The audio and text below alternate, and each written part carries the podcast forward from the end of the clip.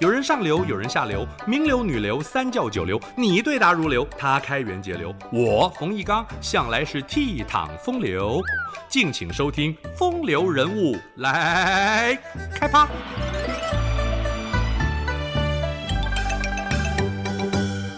传奇人物朱熹，他的著作成为历代科考范本。他不是孔子嫡传弟子，却可以享祀孔庙。他是继儒学之后将理学发扬光大的思想家，但他也是被说是歧视女性、蔑视人性、禁锢思想、强调愚忠，被反对者黑化，被喷得一无是处。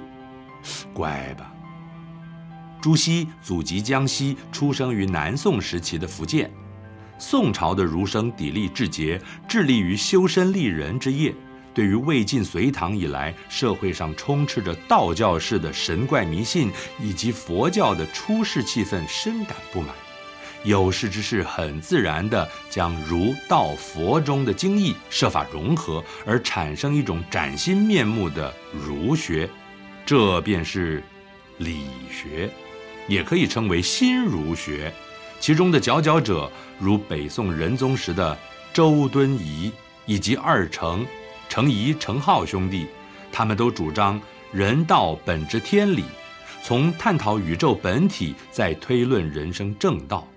例如，周敦颐首次将“无极”一词引入儒家理论，认为无极而太极，太极的一动一静产生阴阳万物，人类则是万物之灵。如果从人生的实际经验来说，就是理存于心，只要涵养此心，就可以体认天理。人性中的良善就是天理的本质，但是天理的对面是人的欲望，人欲盛则天理衰。所谓欲壑难填，贪得无厌则道德败坏。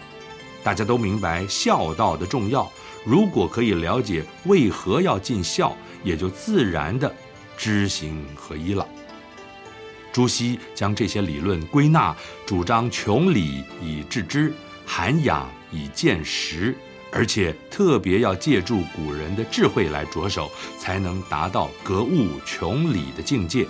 所有的古籍中，又以《论语》《孟子》《大学》《中庸》最是重要，所以朱熹编著四书集注。成为元朝到明清的官方教科书。朱熹不到十岁就能读《孝经》，十九岁考中进士，当官了。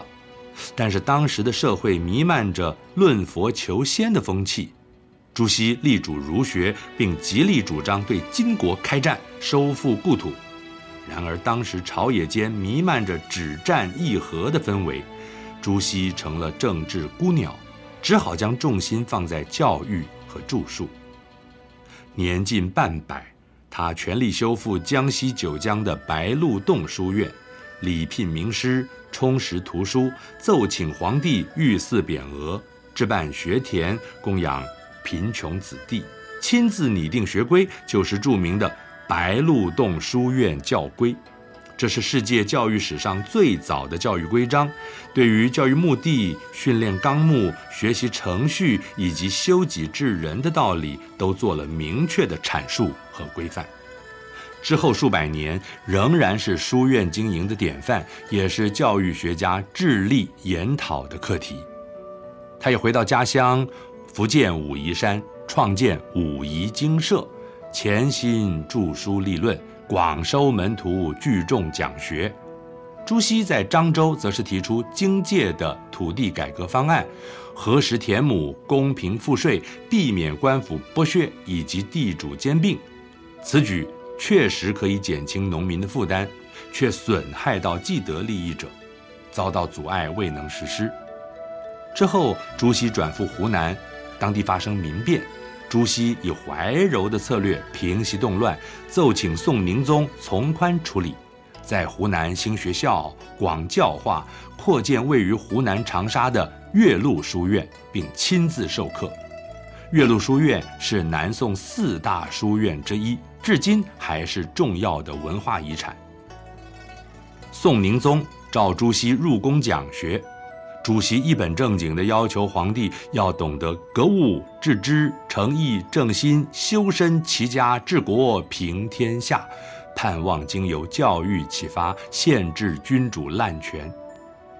宋宁宗大为不满，认为朱熹妄自尊大，僭越臣子本分。短短四十六天，侍讲之职便遭到罢黜，朝廷甚至酝酿将对理学发起清算斗争。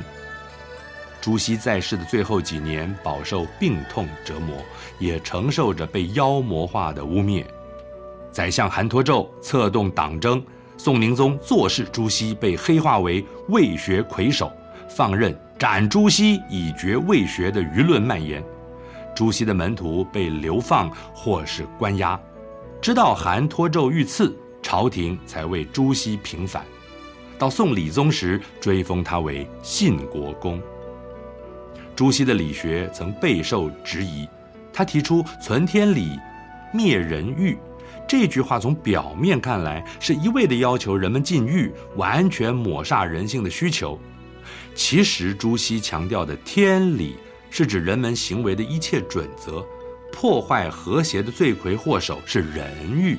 朱熹举例：吃喝是天理，贪求山珍海味就是人欲，嫁娶。是天理，坐拥三妻四妾就是人欲。朱熹的立意初衷并无不妥。还有些学者认为，理学强化了三纲五常，有利于统治者巩固封建秩序，减少了社会变异。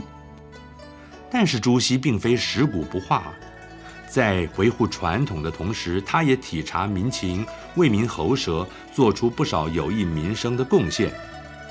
他一生博览经史，治学严谨，著作宏富，诲人不倦。他集大成的理学，从遵循一千多年的儒学传统中发展出新论，成一家之言。如同他写的诗：“问渠哪得清如许？为有源头活水来。”朱熹为中华文化注入源源不绝的活水，影响深远。以上风流人物来开趴，由中华文化永续发展基金会直播。